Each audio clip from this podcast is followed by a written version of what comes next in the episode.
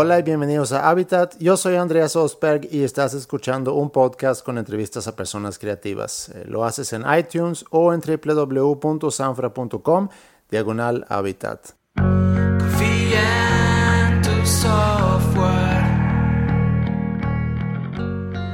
Muchas gracias por todas sus recomendaciones. Eh, me gustaría mucho poder dar seguimiento a cada una de ellas, pero no siempre se puede por cuestiones de tiempo, disponibilidad o logística. Pudiéramos resolver mucho con el apoyo de un patrocinador, así que felizmente acepto ofertas.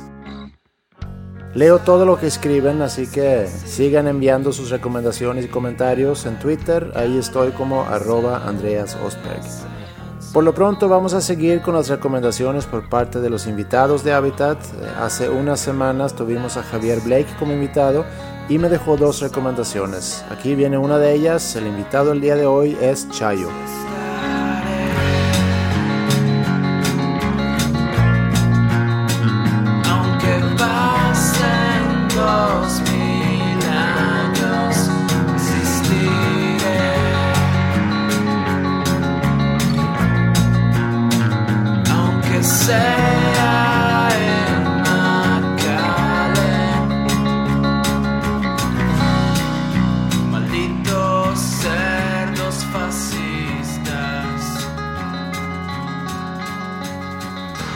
Chayo, también conocido como Alejandro Isasi, es compositor, cantante y guitarrista de Niña, banda que se fundó hace casi 20 años en Monterrey.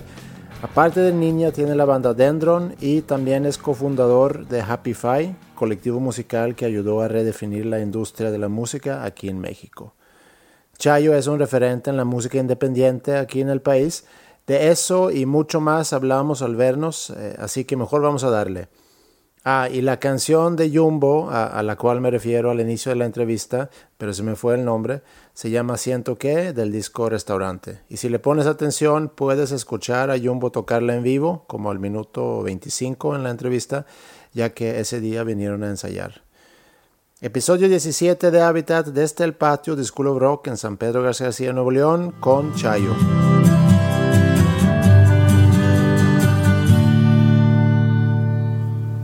Oye, cuando le acabo de preguntar a Flippy, porque me puse a ver la biografía de la biografía, la discografía de Niña, porque yo siempre pensé que en el ¿cuál rola es?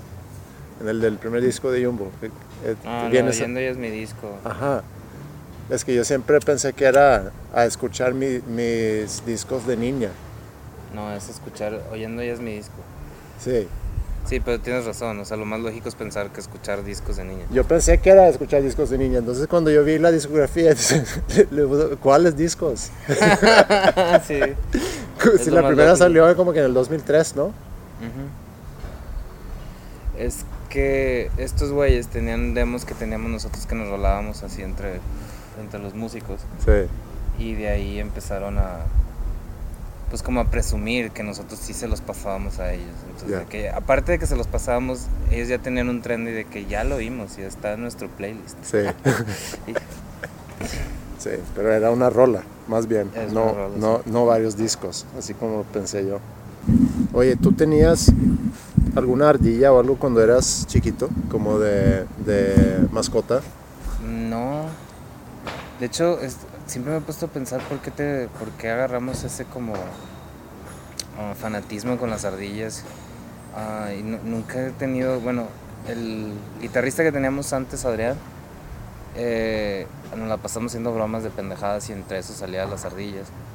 Y la, la, creo que ya me acordé, creo que todo empezó porque una rola, este, el tecladista que teníamos antes tenía unos efectos de sonido que hacían como ardillas, y como y decidimos ponerle como la canción mexicana esta que dice ah, una piedra en el camino me enseñó que mi destino era rodar y rodar. Bueno, nosotros pusimos una ardilla en el camino. ¿Cuál es el destino? Entonces eh, y ahí empezamos a divagar en las ardillas. Ya. Ok, entonces no, no era por ahí que venía la fascinación. Sí. Yo le hace, no sé, fue hace tiempo, meses, le, le dije a Alan, híjole, no, no sabes lo que me acaba de pasar, venía manejando y como que una ardilla que cruzaba la calle y se paraba en el medio de la calle. Y yo, güey, o sea, le doy. lo- le- voy a tratar de meter entre llanta y llanta.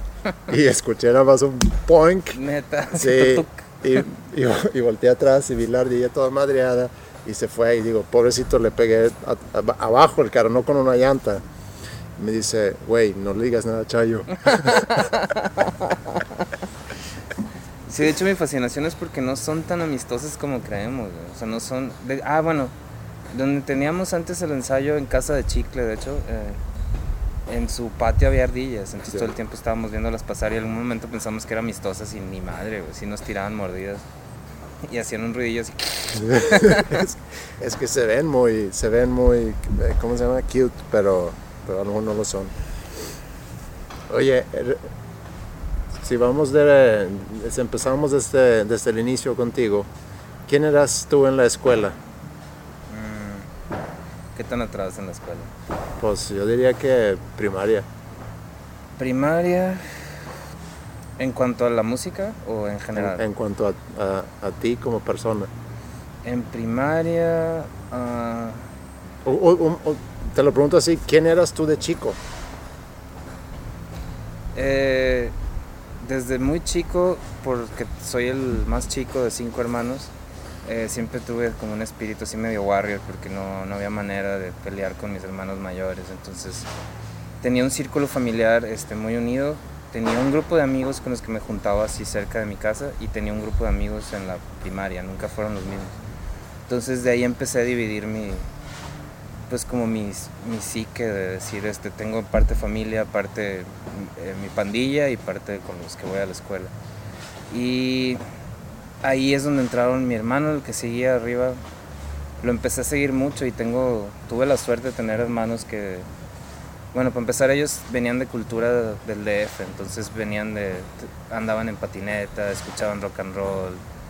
eh, y no encajaban mucho con la cultura aquí de Monterrey, entonces yo siempre tuve como, siempre fue un misfit en donde iba. de- Tú naciste aquí en Monterrey. yo nací aquí en Monterrey, pero Ok. mis, mis jefes, eh, mi papá es doctor y algún momento fue a hacer la especialidad de su carrera a, a Nueva York, que allá nació un hermano, los regresaron al DF, luego estuvieron en Houston, luego en Monterrey, se me vieron rolando, entonces mis hermanos nacieron de diferentes lados y nunca fueron así como, creo que de donde, de donde más tiempo se quedaron antes de Monterrey fue el DF. Mm. Entonces, eh, pues traigo cultura y tutti frutti de todos lados.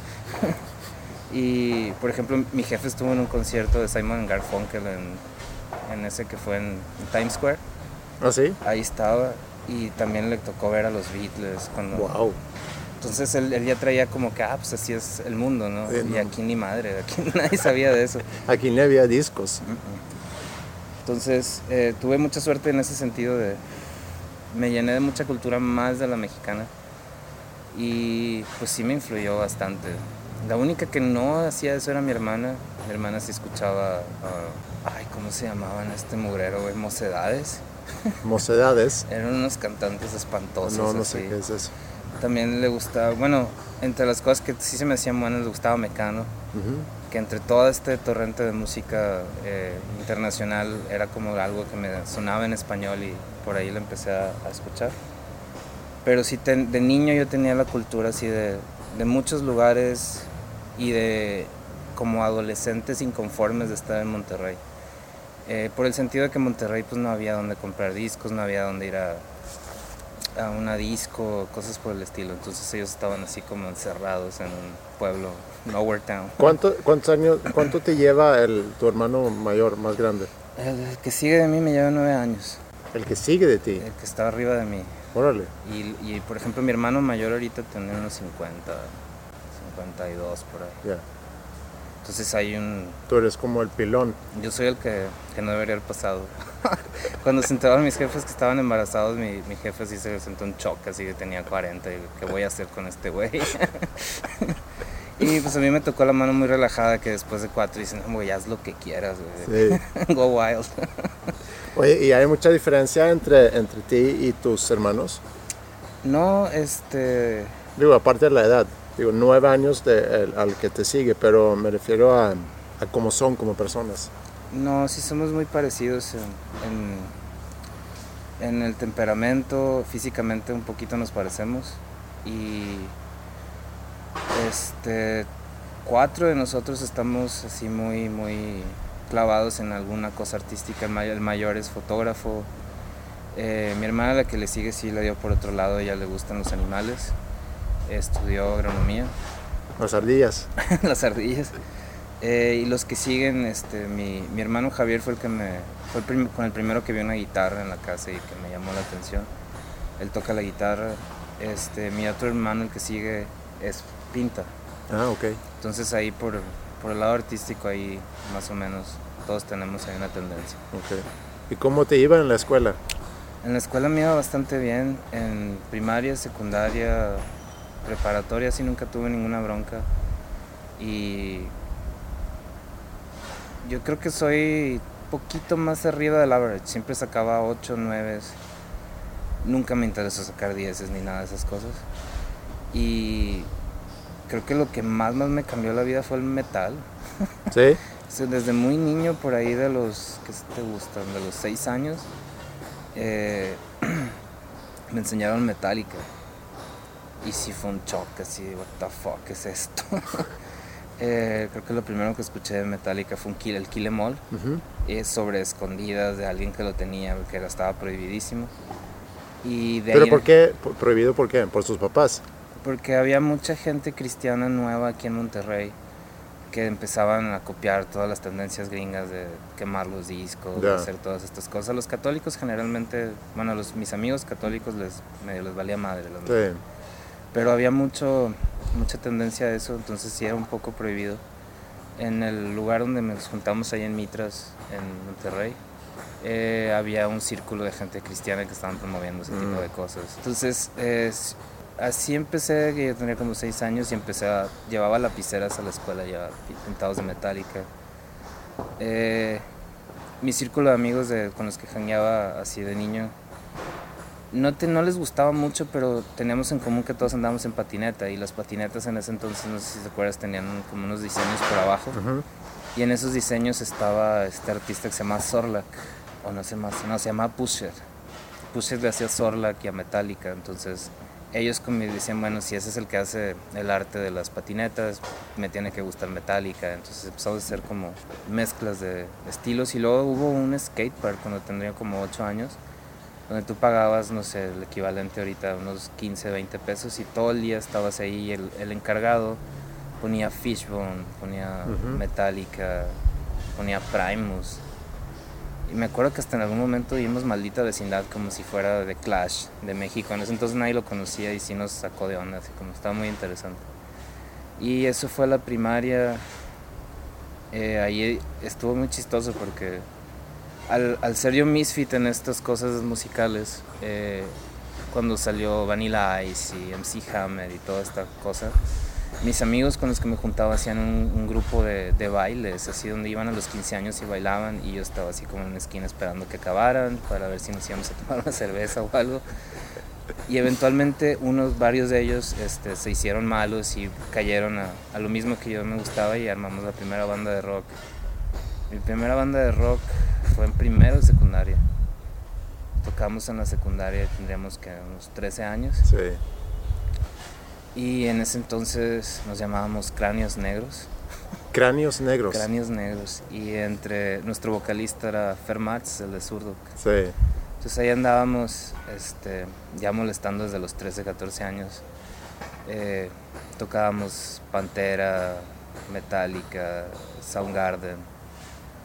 Todo lo que estaba así saliendo. Nada de rolas propias. Sí, este, hicimos cinco canciones muy chistosas.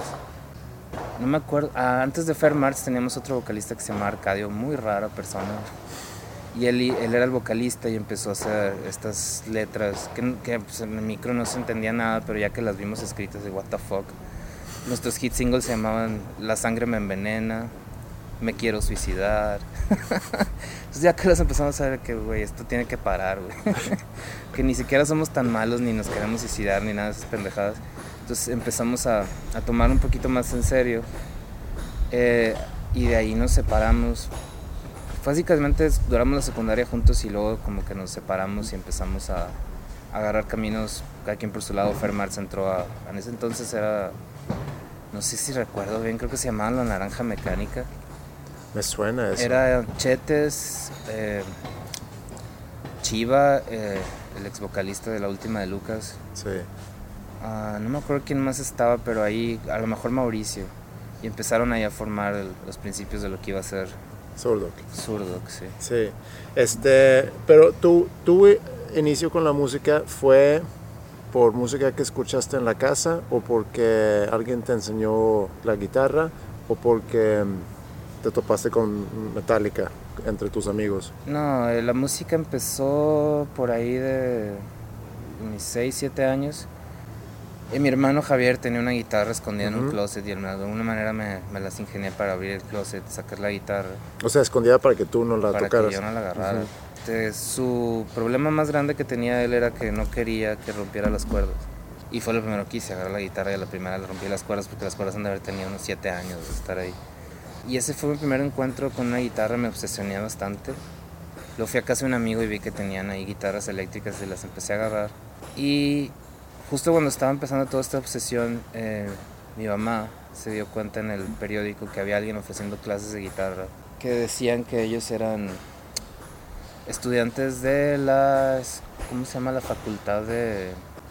Carmen Romano. la- no, no es la Carmen Romano, la de la Uni, el equivalente a la Carmen Romano, pero Ah. de la Uni. Y eran, estos maestros eran El Pájaro, Isef García, Iván Tamés. Y ahí llegué yo con ellos, que a los 14 años con la guitarra eléctrica y me empezaron a enseñar a tocar. Entonces, mi entrada a la música sí fue gracias a mi mamá. De lo cual ella está muy chistoso porque ella se estaba haciendo cristiana, entonces era de las cosas que más se arrepiente porque dice yo te enseñé el camino a esta, toda esta gente y nunca le veía así de, yo lo, siempre lo vi como, como algo así medio mágico que me haya tocado de que estos dos gran guitarristas que yo creo que han sido de los mejores que han existido al menos al noreste del país. El papá de Iván Tamés tiene historias así que no sé si sean mitos urbanos, pero que llegó hasta que lo invitara, no sé si Santana o... No, no me acuerdo exactamente de los detalles, Flippy pero también es- es- estuvo con ellos, ¿no?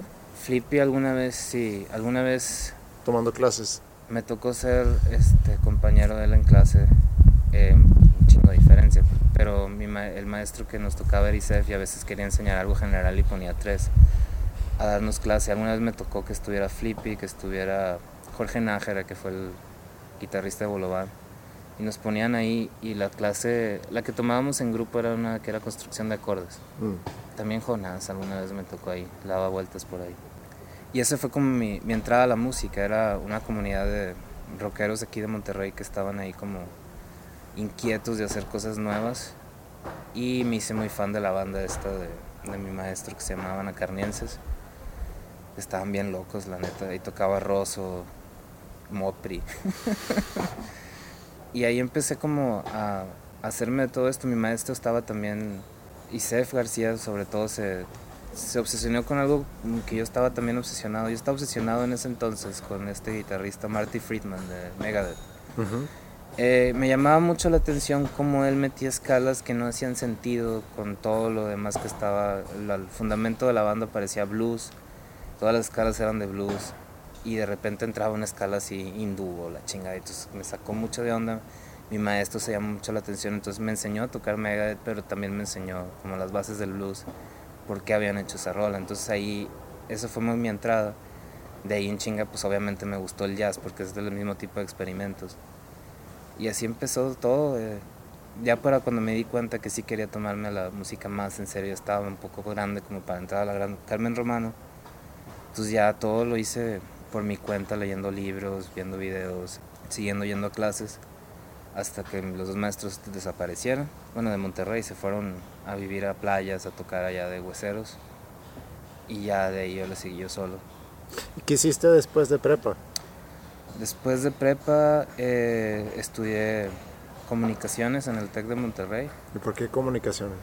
Ninguna de las carreras me llamaba mucho la atención y esa era la, como decía, bueno, esta de perdido a lo mejor puedo encontrar algo eh, que, con lo que pueda promocionar la música que hago. Eh, a través de medios, radio, lo que sea. Y en medio de la carrera me di cuenta que era un completo mugrero, que nadie sabía nada, que todo era un montón de teorías hechas por gente en los 70 Y no sé si estoy seguro, pero creo que esa carrera ya ni existe. Comunicaciones, ciencias de la comunicación. Creo que sí, ¿no? O al menos le dieron como un giro, algo más específico, porque en ese entonces yo llevaba periodismo, radio, televisión. Eh, y en, esas tres ninguna eran expertos, entonces. Hasta cierto punto era como una introducción a algo como si fuera una carrera técnica. Y de hecho casi toda mi generación de los que, con los que estuve no veo nadie haciendo de ciencias de la comunicación. Yo estaba, por ejemplo, con, con Rodrigo Guardiola, Javier Garagarza, varios así músicos y otros no músicos que acabaron trabajando en, en departamentos de relaciones humanas o cosas por el estilo, pero ninguno fue periodista, ninguno fue eh, locutor de radio profesional. O, bueno, Rodrigo, pues, pues videoasta, cineasta. Videoasta. Pero incluso eh, él pues tenía el, el, gusto y el arte por ver todo esto. Todos los que estaban en carrera, ninguno salió así como experto videoasta jamás. Sí. Y en carrera, cuando ya estamos en carrera ya habíamos ido a, a tocar al DF. ¿Con qué banda? Con Niña. Era Niña. ¿A qué año se formó o formaste Niña? Niña se forma en el 95. Empezamos a hablar de eso. En el 96 ya estábamos ensayando, haciendo rolas de nosotros. Nunca tocamos un cover jamás, hasta ya que nos, nos dio risa, pero nunca empezamos con, con esa tirada. ¿Y por qué fue eso? O sea, ¿Fue una decisión muy consciente o nada más porque tenían muchas ganas de proponer algo solos? Pues tenemos como eh, al menos en los que nos juntamos en ese entonces, que éramos el Chicle, Adrián y yo, eh, teníamos bien, bien, bien, bien definidos cómo queríamos sonar, qué queríamos hacer, cómo queríamos que fuera el disco. Y era medio impactante con la gente con la que llegábamos porque le, decíamos queremos esta distorsión, queremos este, esta batería, queremos sonar así exactamente. Entonces, ahorita que me, me, me lo preguntas, sí la teníamos bien, bien, bien, bien clara cómo queríamos sonar éramos bien fans de bandas como Weezer, como Lemonheads, como Pavement. Y queríamos experimentar en esto que este, hasta ese entonces no había ni existía nada en español, al menos de lo que nos llegaba. Y teníamos mucha inquietud de, de sonar diferente, pero pues sí nos costó bastante eh, problemas a la hora de enseñar los demos en, en las disqueras este, transnacionales. Llegaban y lo oían y decían, no, no, no, o sea, esto no es rock en tu idioma, esto no se parece a esto, no se parece a Fobia, no se parece a nada de esto, y no se querían arriesgar. Y siempre estábamos ahí volando, eh, siempre mandando demos y demos y demos y demos. Y en algún momento este, con Emi, con Camilo Lara, ahí te, te estaba hablando, estaríamos en carrera. Eh, ya estábamos un poquito encaminados a firmar con ellos o hacer algo. Y ellos, una de las cosas que decían es que ustedes no están dispuestos a sacrificar nada de regreso de todo lo que están haciendo, ni de cómo se ven, ni de cómo suenan, ni nada, ni los videos. Entonces, como siempre fue, si no los podemos moldear, qué huevo. Entonces esperaban que saliera otra banda con esa misma tendencia y pues hasta nunca salió. Entonces nos cansamos y nos, nos decidimos armar las cosas por nuestra cuenta. ¿Y cómo? Porque eso a mí se me hace muy interesante, porque a final de cuentas estás en carrera, bastante joven todavía, o sea, ni siquiera tenías 20 años, supongo. Sí, no. Y tenías muy claro, o tenían como banda, pero tú siendo líder de la banda, o es así o, o no se hace.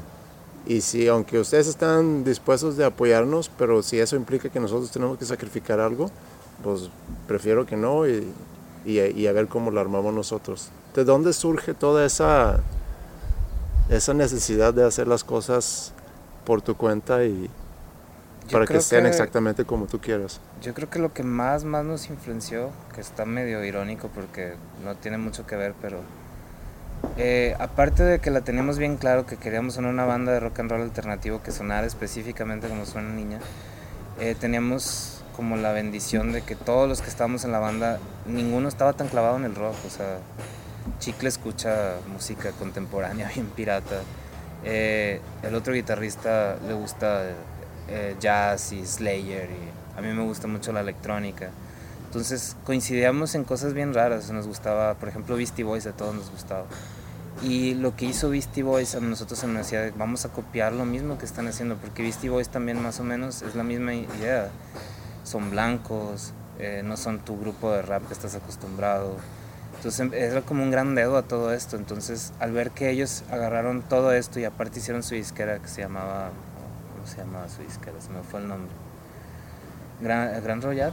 Gran Royal eh, y justo lo que hicieron ellos eh, fue agarrar lo que esperarías de Beastie Boys es que sacaran más grupos de blancos raperos, no sería lo más lógico. Y hicieron justo lo contrario, empezaron a sacar grupos de folk, de electrónica, de rock raro. Entonces ahí es como que se nos abrió la mente. Y si aparte de ser independientes, te puedes abrir a todas estas cosas, donde se acaban las reglas de toda esta gente pendeja con traje, que jamás ha tenido una banda y jamás se la ha pelado en un escenario. Entonces las reglas se van hacia el otro lado y se vuelve a poner la música divertida. Y al hacer eso, eh, al, pues no sé, cómo convocar que somos así abiertos, eh, brinca, por ejemplo, este Rosso también le llamó la atención, le, le llamó la atención a, Gustavo, a. Y empezamos a hacer justo bandas chistosas para combatir todo esto y decir, bueno, no nos importa tal grado que vamos a jugar con esto hasta que una de estas cosas se convierta en algo popular o que nos guste demasiado y así nace Happify. De hecho, Happify, esa misma inquietud la estaban ya trabajando, por ejemplo, Alejandro Ross o Chicle y Katsup son los primeros que empezaron a hacer como esa idea. Eh, yo tenía mi idea de mi banda nada más de niña y un día así me, me, me invitaron, caía donde se juntaban y escuché toda esta idea y dije, a huevo, vamos a hacer lo mismo y vamos a unir bandas que tengan esa misma iniciativa. Y así empezó a salir Happify y al principio éramos éramos puros amigos jugando con un Ford Track de Tascam, este, haciendo demos y luego le, hicimos un upgrade y era la digital. Pero básicamente lo hacíamos así, no teníamos este no teníamos ganas de seguir las mismas reglas de decir, bueno, este junta dinero, métete al estudio, haz tu demo, mándaselo a disquera para que te pinten un dedo. Entonces, bueno, decías, todo ese dinero, todo ese esfuerzo, que yo creo que lo que más valía en ese entonces no era el dinero, era el esfuerzo que le metías a todo eso. Si todo ese esfuerzo lo canalizábamos para algo, que al final de cuentas, si pegaba y íbamos a ser los beneficiarios número uno, pues valía la pena, mínimo intentarlo. Y justo hicimos eso, empezamos a hacer demos, todo el dinero que nos hubiéramos gastado en un estudio nos lo gastábamos comprando instrumentos, comprando más cosas. ¿Pero cómo generaban dinero, dices? Eh, nosotros al principio cuando, cuando empezó Niña era dinero de nuestros jefes, era de, a ver, bríncale, ayúdame con la guitarra. Me acuerdo bien, bien, bien claro, yo tendría unos 15 años y le dije a mi jefe, este, cómprame una guitarra. Y, me dijo, te voy a comprar una guitarra en that's it, que de aquí en adelante, no es que no me apoyara, me decía, es que no estoy seguro que tanto te puedo invertir en esto sin que te esté arruinando la vida, que se me hace muy inteligente de su parte. Dice, vamos a hacer esto, vamos a hacer un deal. Te voy a comprar un equipo muy caro, que para mí, en, en mi perspectiva, es muy caro para saber si no lo vas a hacer en serio, ¿no? Y de ahí en adelante tú te las manejas. Este, vamos viendo. Entonces yo lo que hice, le pedí a mi jefe eh, un paro que me ayudara a comprar una guitarra, un amplificador y pedales. Y yo con esa guitarra, amplificador y pedales, este, la guitarra la vendí y luego compré otras dos y con el amplificador lo vendí y luego hice, empecé a hacer trueques y trueques y trueques. Y con eso manteníamos cada quien el equipo de, con el que tocábamos. En ese entonces éramos muy amigos de un señor que se llama Don Ricardo, que tenía una tienda por por el centro que se llama Musicalísimo. Entonces con él íbamos y le decíamos, tengo esta guitarra Ibáñez, este, ¿qué, ¿qué, hacemos? Y me dice, con la Ibáñez, llévate esa Fender y dame mil pesos. Entonces, así empezamos cada vez a tener más, más, más equipo. Eh, así básicamente nos financiamos y luego eh, empezamos a hacer conciertos en el barrio antiguo de Monterrey, empezamos a sacar poquito dinero, poquito dinero Básicamente al principio nos, nos financiamos todos nosotros. Pero todavía como muy hobby y paralelamente estaban todos estudiando, supongo. Todos estábamos estudiando. Y tus papás pues apoyándote y... Me apoyaban en la escuela, pero cuando decía, este, a ver, quiero irme a, al DF, pues, God bless, Godspeed. este, ¿Sí viajaban de repente? Sí, nos agarrábamos un camión y nos íbamos al DF. Y nos tocó tocar en, los, de los, lugares más ancestrales de allá, el, el, Rocotitlán, que es donde tocaba el Tri, Fobia y todos estos. Nos tocó como lo último de toda esta generación de rockeros que ya no tenían nada que ver con la avanzada regia, que todos nos odiaban allá por eso. Eh, ¿Por qué dices que, te, que les odiaban? Todos los chilangos, bueno, la mayoría de los que estaban metidos en el medio eh, artístico, rockero, lo que fuera, no les caía en gracia que haya llegado de repente, no sé, 20 bandas de Monterrey y les hayan quitado todo, que todas las disqueras los firmaron, les están metiendo dinero y apoyo. Y que de cierta manera, al menos en la perspectiva de la media, eh, toda la música fuera nueva o mejor que la de ellos. Yo personalmente no creo que fuera mejor, nada más como que voltearon a ver tantito el spotlight para acá. Sí. Y en ese entonces sí había un poquito de hate, así decir, "Ah, vienes de Monterrey, no mames", o sea, había un odio ahí medio raro. Eh, luego, luego se quitó, pero sí nos tocó vivir un poquito de eso. No me imagino cómo les ha haber tocado a bandas como Zurdo o Plastilina Mosh llegando a donde está un festival con pura gente así nada más viéndolos, de que no, no, no, ustedes no pertenecen aquí.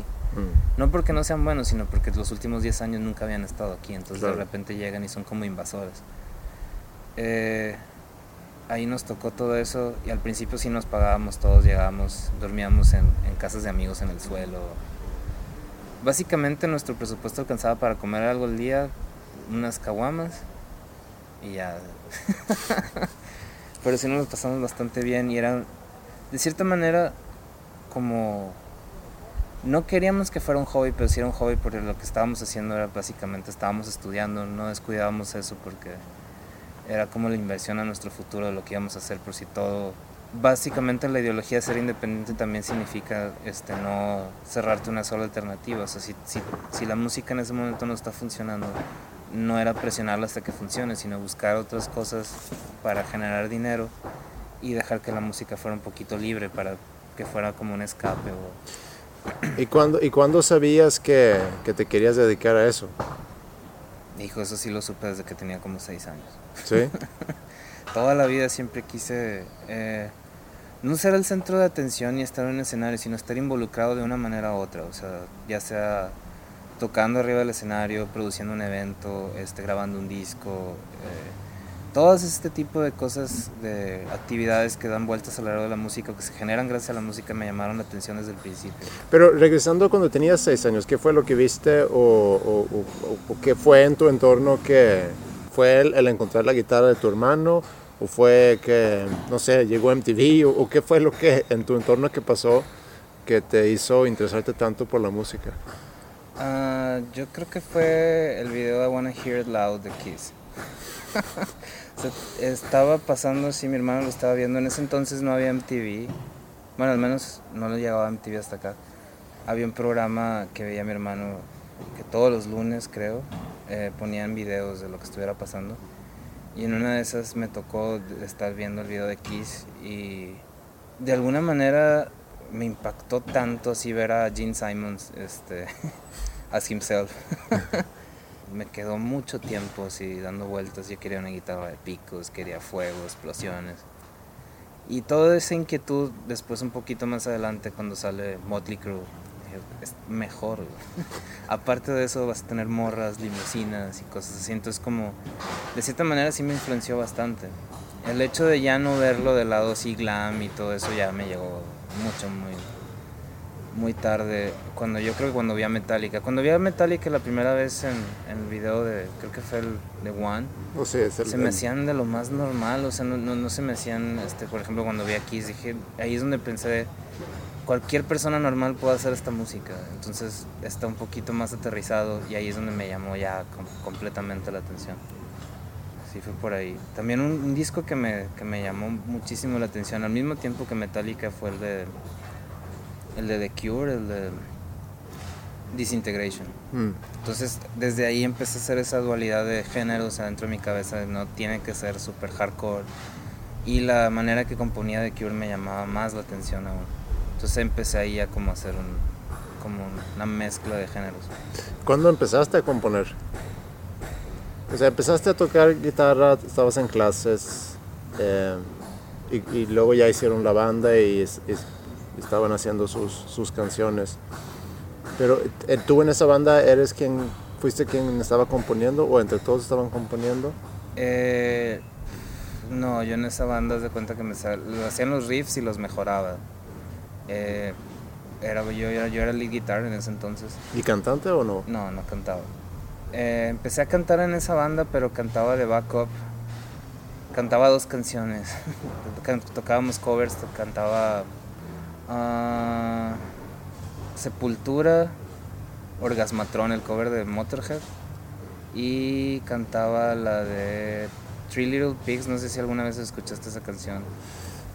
Se llamaban estos güeyes. Sí, pero, pero cuando yo escuché esa canción, no sé si era un cover, pero me acuerdo del video, que era animada, ¿no? Eran plastilina. Sí. Little pig, little Ajá. pig, let me. in. Ajá. Yo cantaba, no, puede ver, my chini, chin, chin". Esos fueron mi- mis primeros. ¿Cómo se llamaba esa banda? Hijo, se me fue el nombre. ¿Y esa era su rola? O sea, nunca, no, eso no, no, ellos no hicieron un cover de esa canción. No sé por qué tengo Era, la idea no, de que sí, era su rola, sí. sí era su rola. Eh, X, esa parte se edita y se quita. Este, sí, bueno, ahí empecé, ahí empecé a cantar. Justo cuando se estaba deshaciendo esta banda Cráneos Negros, conocí a, a un gran amigo que se llama Aldo Marroquín, que nos juntamos en su casa a llamear Pearl Jam. Éramos bien fan de ese entonces de Pearl Jam. Y empezamos a hacer eh, riffs que eran pues, como grunge, un poquito más pesados. Y ahí básicamente empecé a componer eh, riffs, para hacer jams en las tardes cuando llegábamos de la prepa. Y ahí empecé a componer, tendría unos 15 años más o menos, Mm. 16. Y obviamente, como casi todos los compositores en la vida, todo esto se detona con una morra. Se empezó una morra y le empecé a escribir canciones. Y en ese entonces, esas canciones no las metía a la banda en la que estaba haciendo. Entonces yo se las grababa en la guitarra. No tenía una Tascam, grababa de cassette a cassette. O sea, grababa un riff en un cassette y luego del otro cassette grababa otra guitarra y luego otra vez otro overdub y hacía una, una voz. Y así me empezó a llamar la atención y luego eventualmente compré una Tascam y empecé a hacer los experimentos. Y como al año de estar haciendo eso ya me atreví a decir, bueno, aquí, ya, aquí hay una rola, le damos. Y tuve la suerte que el otro guitarrista en ese entonces era bien fan de, de Slayer y le daba mucha risa agarrar los riffs de Slayer y bajarlos a una rola que fuera romántica. Entonces empezaba a hacer estas este, disonancias en distorsión y sí empezamos a componer. Estuvo bien chistoso porque cuando empezamos a hacer toda esta idea de cómo nos íbamos a llamar y todo esto, eh, entre- como todo lo que estábamos haciendo era tan antagónico de todo lo que estaba pasando, quisimos hacer como que lo más posible alejado a ser malo, y entonces por eso le pusimos niña. ¿Cómo te atreves a llamar algo así? Eh, y más porque eh, si le buscas es el- la guerra más antigua de la civilización humana, el mujer- hombre contra la mujer. Entonces, el hecho de ser hombre y admitir que también eres un poquito femenino, que todos son, eh, era como, pues se necesitan bastantes pantalones para Sí, admitirlo. El hecho de, de estar así con esas dualidades nos, nos, nos llevaba a inspirar más. Y nos gustaba bastante así llegar así, por ejemplo, a un festival donde estaban todas estas 20 bandas, unas de metal y ¿cómo se llama? Niña. Uh. Ya se imaginaban lo que íbamos a tocar sin habernos oído. Entonces, Sí. el shock después de vernos se quedaban así como que, que, acaba de pasar. Entonces, eso nos gustaba mucho, nos sigue gustando. Bueno, y te gradúas de, de comunicación Ujú.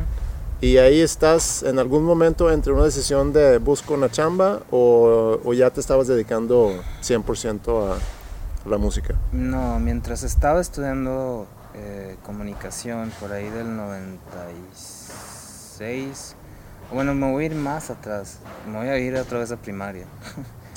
en primaria, eh, mi cuñado eh, estaba estudiando ingeniería en sistemas, entonces él, en, yo creo que mis jefes por, porque hicieran algo juntos o que me fuera de chaperón o lo que fuera, eh, me, me metieron en una clase con él y él me enseñó a programar una cosa que se llamaba Logo, que era con una con MS, MS2, este, metías unos comandos y empezabas a dibujar figuras. Entonces desde niño empecé a ver las computadoras como una herramienta así, eh, más que como una máquina de escribir eléctrica. Entonces eso fue en primaria. En secundaria llevaba clases de computación y me hice muy muy bueno, eh, sabía programar en dos. Y en prepa eh, nos pusieron las primeras computadoras con internet, entonces empezamos a mandar emails, intentamos hacer otras cosas. Y una de las cosas de las que éramos súper adictos era ah, sacar tablaturas, que era la primera vez que empezaron a ver tablaturas, este, sacábamos, la primera que bajé yo creo que fue State of Love and Trust de, de Pearl Jam, y venía así, era la primera vez que veíamos tablaturas como, como están en internet, que es así 222, 333, 555. Eh, y empecé a ver que era como un medio que no se había explotado para difundir información. Y cuando entré a carrera, eh, empecé a, a, querer promover mi banda por ahí y empecé, todo empezó porque era hacer una página para mi banda.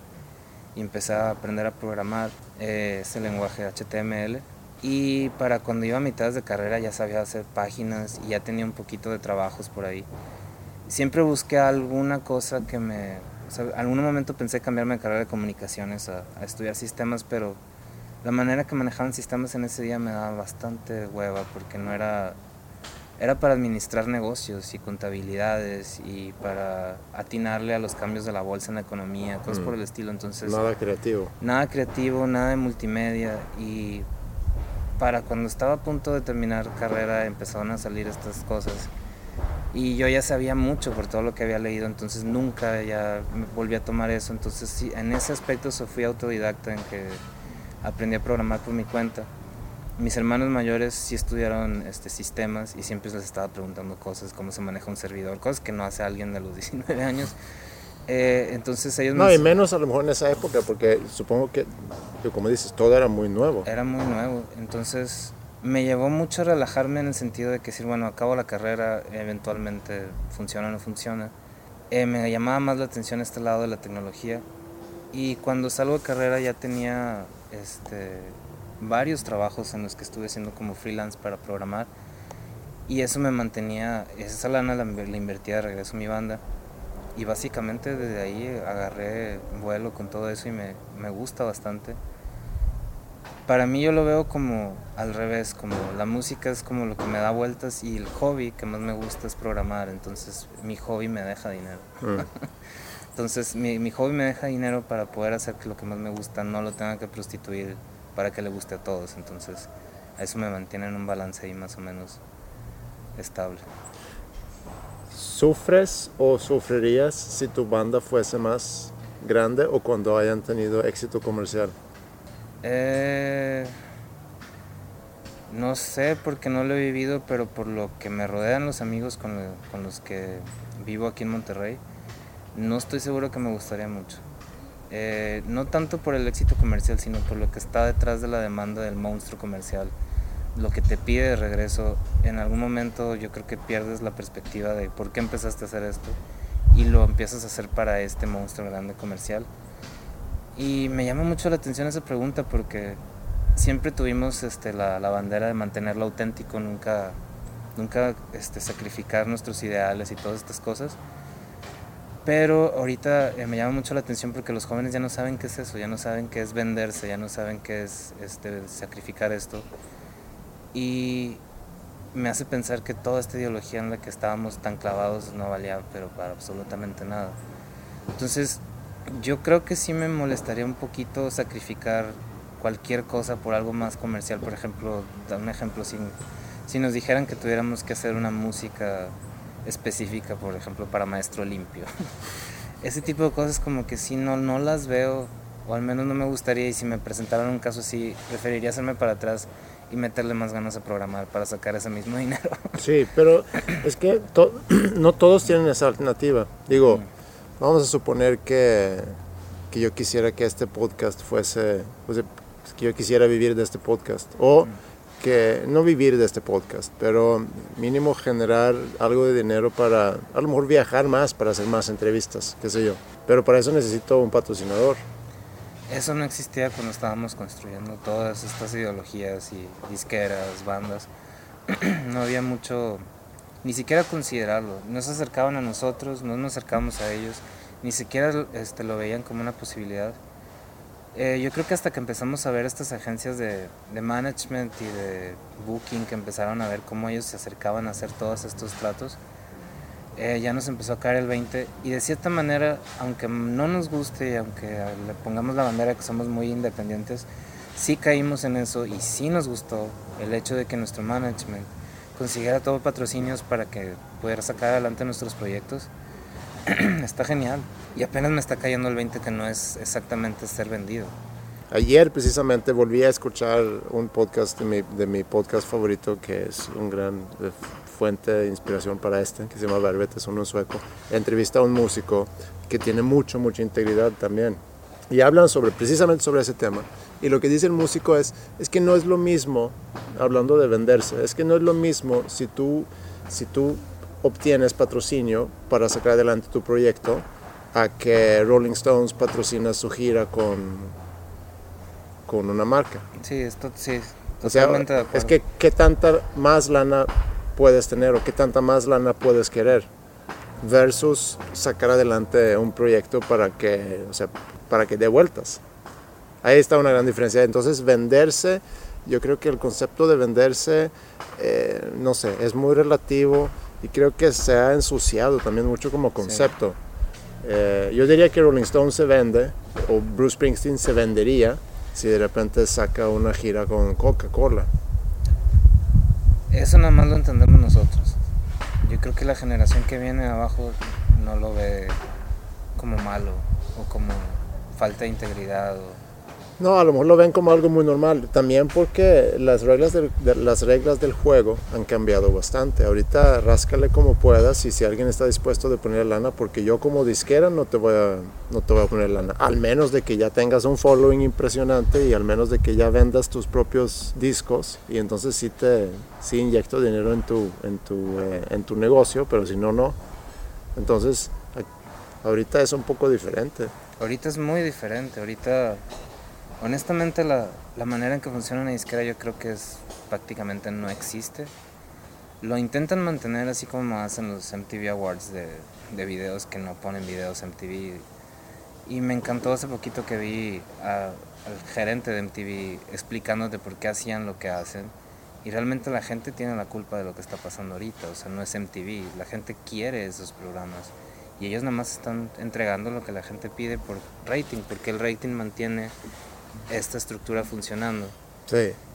Eh, y sí, eh, yo creo que la integridad de ser comercial, aunque no nos guste, ya fuimos comerciales y ya lo hicimos comercial. Entonces más bien estamos, nada más es lo que hablamos, de que no somos comerciales, pero yo creo que sí, a lo mejor no a tal grado de, de así famosos nacionalmente, o al menos no creemos eso, pero sí hemos intentado llegar a más gente, eh, hemos sido parte de de lo que le llamarías vendido. Por ejemplo, nos formamos parte de la del Corona Music Fest, del Vive Latino, de, de ¿cómo se llama? Lo de Telcel, Rock Campeonato. Uh -huh. Todas estas cosas eh, nos han ayudado bastante, estamos muy agradecidos y es precisamente porque dejamos atrás esta ideología de decir, bueno, si nos están ayudando el proyecto, bienvenidos y vamos a dar de regreso y vamos a hacer un conjunto, eh, apoyarnos todos en grupo. Y ahí, misteriosamente, donde pasa esto, saltan integrantes de la banda. Dicen, no, ya no, ya no quiero esto. Pero los que nos quedamos, realmente no nos importa tanto eh, ya decir si, si, nos, si nos hicimos comerciales o no. Porque a fin de cuentas, como dices, tenemos que viajar, tenemos que pagar nuestros hoteles. Y esto pues ayuda bastante. Más bien lo, lo desatora, no ayuda, lo, lo resuelve.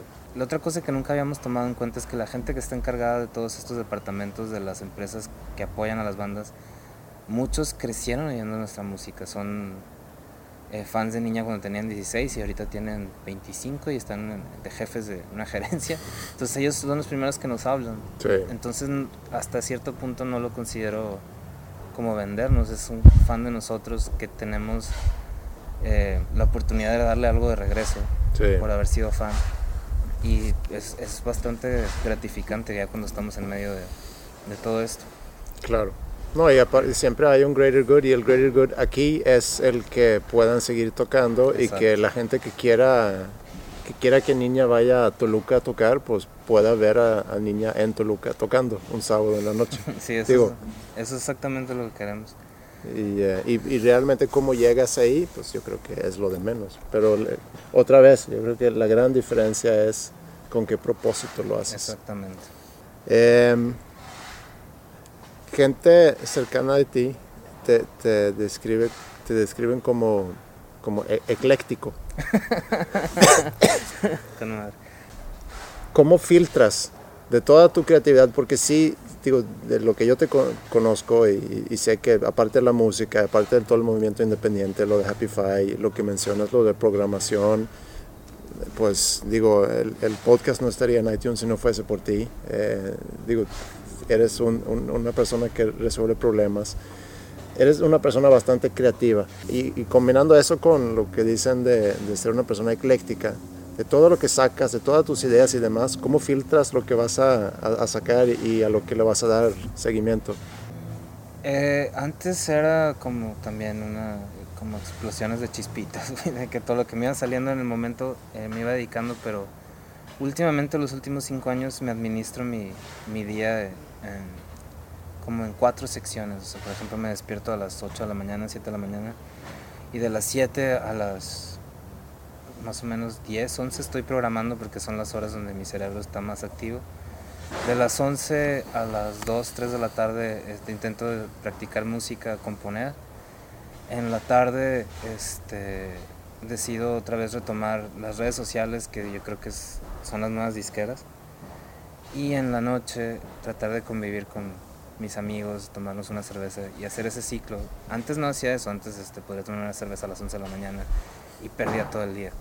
Eh, pero básicamente al, dividir mi, mi día en esos cuatro pedazos, este, así es como divido como Ahorita me estoy dedicando a programar, vamos a ser creativo programando. Ahorita me estoy dedicando a hacer música, vamos a hacer música. Y ahorita este, llega al grado, como tengo disquera, eh, tengo dos bandas, me tengo que dividir este, los lunes Happify, los martes Niña, los miércoles Dendron, eh, los jueves hago remixes, este, los viernes y los hago junto canciones para escuchar en la peda. ¿Y si eres tan disciplinado que lo puedes mantener así, esa rutina? Es la única manera. Eh, cuando, cuando la perdí un poco, eh, pero obviamente tuve una recompensa, fue cuando daba clases aquí en School of Rock. Eh, perdí a la tarde, que en la tarde es cuando hacía la música, pero estaba involucrado en la música, como te decía, cualquier cosa que me rodea de música me inspira. Este, varias de las canciones del disco este último de Niña de Memesis las hice en el salón de clases mientras llegaba un alumno. Incluso había un alumno, Paris, que él le enseñaba los riffs y me, decía este sí, este no. Entonces era como, se me hacía bien fresco porque él no tenía, no tenía la malicia que tiene toda la gente de mi edad. Y entonces me decía, este no me gusta, pero me lo decía auténticamente. Entonces era de mis mejores filtros. ¿eh? Ni sabía que era parte de un experimento. No, no, sabía. Y en, en, como en intercambio le enseñaba a tocar, por ejemplo, el riff de Godzilla, le enseñaba que se afina en drop D, cómo, es, cómo es todo esto pero sí, este, me ayudó bastante a mantenerme así como, como un músico centrado en el sentido de que tienes que dominar un instrumento para poder contribuir y en ese entonces me ayudó a dominar más la guitarra. Eh, pero sí, sí soy bastante disciplinado en cuanto a cómo administro mi día. Obviamente no funciona todos los días como quisiera, pero de perdido lo tengo como perspectiva de que es como, como lo tengo que llevar a veces me cuesta más trabajo por Happify porque Happify eh, mantener el aspecto que es como disquera, que ya no es como disquera, es como ya un colectivo de artistas. Eh, lo que tenemos que reportar contra Hacienda, mantener este, todo este lado ejecutivo o empresarial que no nos gustaría a nadie de nuestra vida adulta. lo tengo que mantener dos porque es de mi, por mi cuenta este, y aparte como la disquera. Entonces yo soy el encargado de eso y sí me consume bastante tiempo. Entonces sí tengo o me organizo o no funciona. Claro. Porque digo, hablando con, con compositores, pues hay de, de, todas las escuelas, ¿no? Hay quienes son muy disciplinados y tienen sus horarios de trabajo y luego hay quienes eh, realmente cuando toca empezar a trabajar un disco es cuando empiezan a, trabajar y a componer. ¿Tu trabajo como compositor es constante o también va por periodos cuando ya toca sacar material.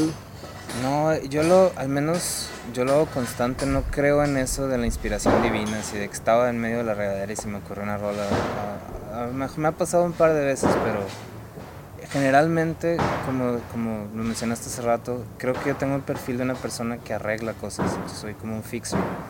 Entonces, mi creatividad está totalmente ligada a ser fixer. Entonces, cuando estoy haciendo una canción, estoy arreglando, no, no la estoy componiendo. Mm. Entonces, el riff, por más tonto que sea de dos notas, eh, siempre lo veo de una manera positiva, decir, bueno, estas dos notas, ¿cómo puedo hacer que esté mejor?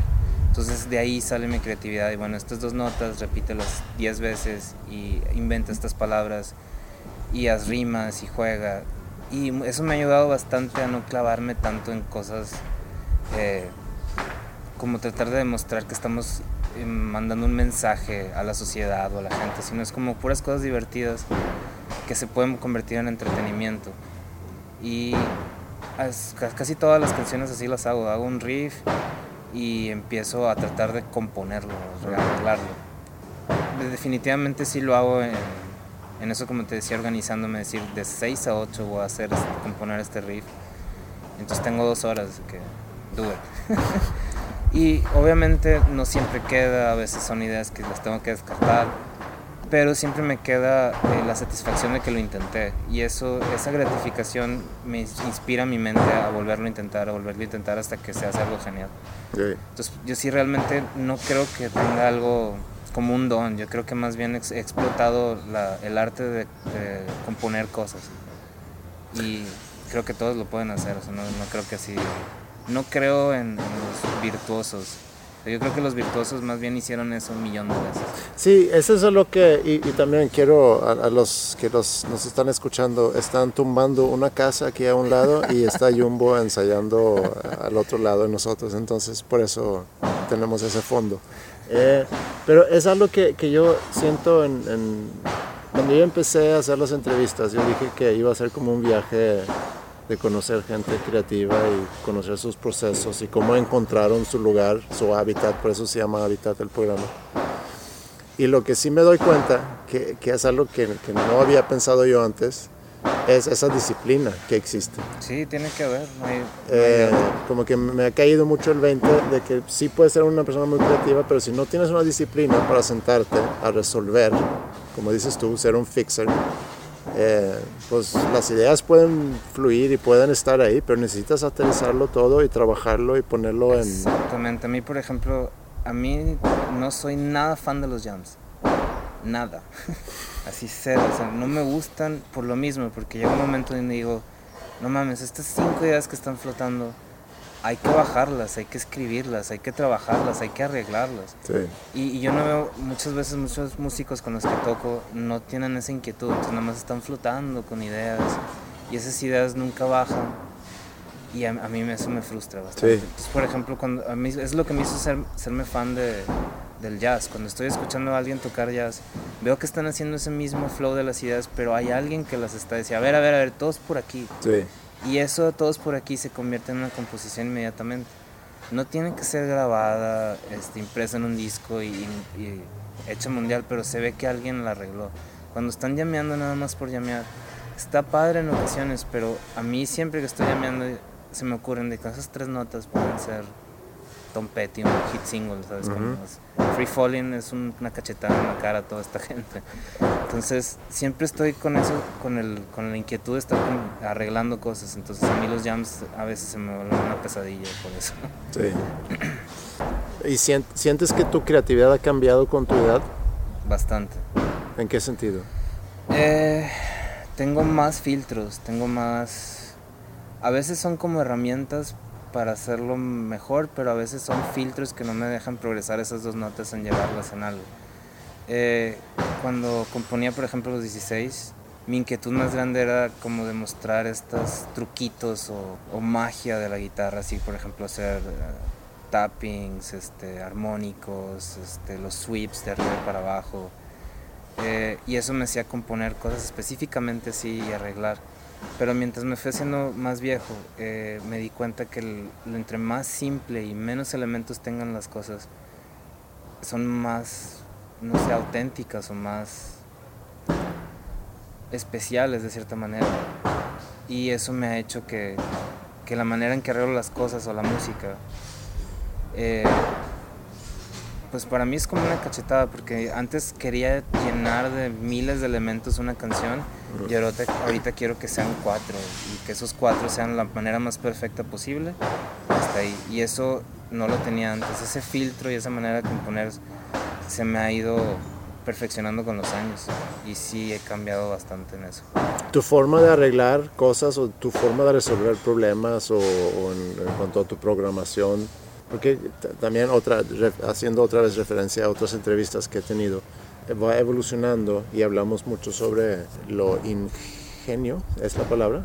De que, de que eres joven y, no tienes, ¿cómo dices? Ingenuidad. Ajá, no tienes filtros y no te vale madre y pruebas cosas y es prueba y error, prueba y error, pero escupes y escupes y escupes y... Eh, yo, bueno, esto me lo enseñaron en la prepa, no me acuerdo, creo que la materia se llamaba Desarrollo de Habilidades del Pensamiento. Y fue como un accidente, como es happy accident, donde me estaban enseñando los diagramas de flujo. Y así resuelvo prácticamente mi vida. mi manera de pensar, mi manera de componer, mi manera de programar, mi manera de llevar una relación con personas, generalmente la, agarro así, un diagrama de flujo de lo más sencillo, es, está la idea, ¿no? Y salen una posibilidad de sí o no. Si sí, ¿cuáles... Eh, Son las posibilidades de ahí, sí.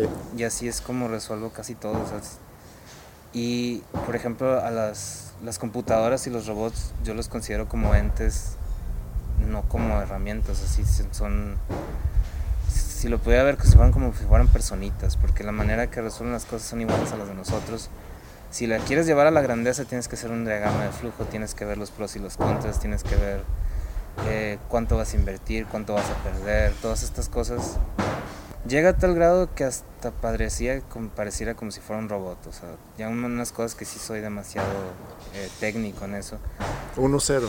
1-0, porque obviamente he jugado de los dos lados y tengo más experiencias positivas del lado de haber hecho un diagrama de flujo y ver las posibilidades al nada más lanzarme a ver qué pasa. Oye, ¿y cómo es tu seguridad ante tus composiciones? Tengo muy, o sea, no, no me preocupa mucho lo que, lo que piensa la gente, ni con la que toco, ni con la que me va a oír. Entonces, cualquier, cualquier cosa es una canción. O sea, no, no, no tengo mucha inquietud por eso. Últimamente este, he estado muy clavado con la tonalidad y con el círculo de las quintas. Tengo ahí unas teorías medio raras con triángulos. que empecé a notar que, que la manera en la que se mueven las notas eh, no estaban en una línea, estaban en un círculo. Entonces empecé a meter figuras geométricas adentro del círculo y funciona. Entonces últimamente he estado haciendo eso, pero eso es súper reciente. Y las mismas composiciones sencillas de decir, este, este, esta, este círculo lo voy a hacer de esta manera, los meto a esta fórmula nueva y salen cosas raras, nuevas. Y otra vez no me importa mucho si, si me salgo de la tonalidad y todo es una canción, entonces no, en ese aspecto yo creo que sí tengo bastante seguridad. Y la tengo que tener, porque si tengo una banda electrónica, todo tiene que ser así. Eh, todo es cuestionable. si ese beat este, no es de verdad, si ese cinta no es neta. Todas esas cosas te las tienes que pasar por alto y sentirte seguro que la idea de la canción es suficientemente buena como para que tengas que usar un beatbox en lugar de un baterista. Pero ¿crees que eso se debe a que te sientes tan bien contigo mismo o porque te vale mucho lo que piensan los demás? No, me vale mucho lo que piensan los demás. La seguridad de, en mí mismo no la baso en la música, la baso en como en mi poder de meditar y estar en paz. ¿Y el reconocimiento entonces no, no te es muy importante? No, me, me llama más la atención el entretenimiento. O sea, me, me, llama más la atención llegar a un concierto, llegar a una fiesta y ver que todos se la pasen bien, más que el todos estén hincados aplaudiéndome. sí, no. O sea, las palmadas en la espalda no, no te importa tanto, es más gratificante ver el público brincando en un concierto. Con eso ya te sientes... Sí, de hecho he sentido más satisfacción eh, en un festival que hicimos, el Happy Fest. Eh, sentía mucho, mucho más satisfacción ver una fiesta llena de gente, amigos, todos tocando, que en el pedacito donde yo estoy tocando niña y me están aplaudiendo. ¿Y qué te dicen tus papás hoy sobre tu, tu decisión de, de darle con la música? ¿Nunca fue un deseo de tu papá que tú también fueras médico? Yo creo que sí, de todos mis hermanos. Mi hermana lo intentó y se salió. Eh, yo creo que al principio, como todos los padres de familia, eh, bueno, no sé si como todos, pero a mí me tocó específico que en el periodo donde tengo 18 a donde tengo 25 es, un, es algo decir, tienen razón, o sea, si yo sa- desaparezco, desaparecen tus familiares, ¿qué vas a hacer? Y en ese, en ese me, apoyaban, no me apoyaban, no sabían qué hacer, pues que como que no hay un manual. Si no hay un manual para tener hijos, menos para tener hijos músicos. Entonces, eh, han- me, me han apoyado en lo que pueden, hasta donde les da este, su capacidad de entender y de cooperar. Y, pero el, apoyo más, más grande que me han dado es entenderme, no es ni apoyarme con dinero ni, ni nada, sino entender que, que esta inquietud no va a parar, o sea, que es algo que me va a morir haciendo. Entonces, el hecho que me hayan aceptado como soy es el regalo más grande que me pueden haber dado. Eh, pero pues yo creo que las cosas están tan, tan difíciles ahorita, en especial en el mundo, que cualquier cosa que hagas están, pues, estás a la deriva de que se va a perder. Claro, Entonces mejor que sea algo que te gusta, claro. la Pues sí. La vida es muy corta para Sí. dedicarte a algo que, para preocuparte por... que no te gusta. Oye, ¿y quién te gustaría escuchar hacer un cover de una canción tuya? De niña, qué buena pregunta. Estoy indeciso si Brian Wilson o, o Rick Ocasek. Se me hace que Rick Ocasek, el de The Cars. ¿Sí? Sí. ¿Cuál canción? Eh, ella es mi disco. Estaría buenísimo. Oye, y em, dime una canción que te hubiera gustado mucho haber compuesto. Haberlo compuesto. Yo creo que de Universal de Blues. Sí, Esa me gusta, pero bastante. es muy bueno. ¿Hay algo que no te he preguntado, que te debería preguntar? ¿O que quisieras tú contar o agregar? Sí, de hecho. Eh, algo que, se, que descubrí hace unos días que se me hace que cualquier persona que esté escuchando esto se va a beneficiar, sobre todo si son músicos. Ah, acaban de, de descubrir una manera legítima de convertir todo lo que hacen en las redes sociales en profit, en dinero. Entonces al- al- una- hay una agencia que se llama ah, The Audience, la audiencia. La pueden buscar en Google. Esta gente se dedica a juntar views, clics, likes, eh, retweets y toda esta cosa que hace la media social y a juntarlos con los fans de las, de las personas indicadas específicamente. Por dar un ejemplo, si digamos Zoe, si Zoe todos los clics que genera, los retweets y todos los likes, analizaran a sus fans y vieran que los fans tienen cosas específicamente de decir, por ejemplo, todos los fans que le dieron like a la nueva canción de Zoe, por alguna razón extraña también son fans de Head and porque en su página de Facebook dice, entonces, esa manera de unir los círculos, está el artista, está el fan y está el promotor que va a meter el dinero, ¿no? No hay nadie juntándolos ahorita, están flotando así como entes. Eh, el fan realmente ya no es fan, el fan es el nuevo mercadotecnia. Entonces, si tú le das las herramientas al fan, que es la mercadotecnia, y los unes estas tres cosas, eh, se van los números por arriba, entonces los views se convierten directamente en dinero. Y esta gente lo que hace para juntar views es agarrarse a los más famosos que no son, no son artistas, son gente que está pon- poniendo blogs en YouTube, que está siendo líderes de opinión en Facebook. Los agarra, los junta, los mete en un mismo video y ese es el video del artista. Entonces toda la gente los va a ver y entonces se van los millón de hits de una. Y esos millón de hits se los lleva a esta gente promotor y les, se los vende y se hace todo este círculo. Entonces ya le llega dinero al artista por los views. Entonces ya no nada más tengo un millón de views nada más porque sí, mi millón de views ya valen algo, es un profit. Oye, Chayo, ¿quién me recomendarías entrevistar aquí en Habitat? A Wiwa. ¿A quién? Wiwa, él solía ser el bajista de Cuervos de Malta, después eh, El Gran Silencio, eh, no sé con quién toca ahorita, creo que con El Gran Silencio. Él es un súper personajazo del rock de aquí de Monterrey porque eh, cuando estaba en Cuervos de Malta y en todas estas bandas, él era el fan grupero número uno. Que eras, para mí siempre me llama la atención cómo es posible que estés tocando con estas bandas alternativas si, si lo que más te gusta es Límite. Eh, bueno, no sé si Límite, pero sí era muy fan de... En ese entonces me acuerdo que dej- dejó un concierto donde estábamos ahí tocando por ir a ver a, a Bronco.